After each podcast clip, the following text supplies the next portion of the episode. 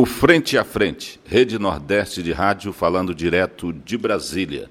Senador Stevenson Valentim do Podemos. Avaliação dos primeiros quatro anos, senador? Avaliação sempre positiva. A gente fez o que acredita que tem que ser feito pelo nosso país. Usou a transparência, a verdade, sempre dentro da retilindade, fez a melhor e boa política. Então a gente parte agora para os quatro anos finais, entregando muitas obras no Rio Grande do Norte, dois hospitais, várias construções que estão sendo feitas na área esportiva, de habitação, hídrica. Então são várias entregas. E na parte legislativa, inúmeros projetos legislativos.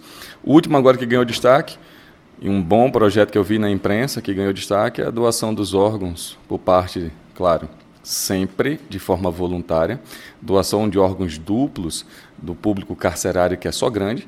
Existe uma política de desencarceramento por parte da esquerda.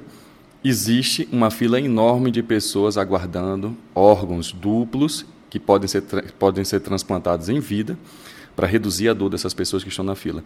Então, esse é um exemplo de processo legislativo que a gente faz aqui. Combate à corrupção, da transparência, diminuição de gastos públicos. Essa é a nossa linha. Em quatro anos, vamos permanecer nela.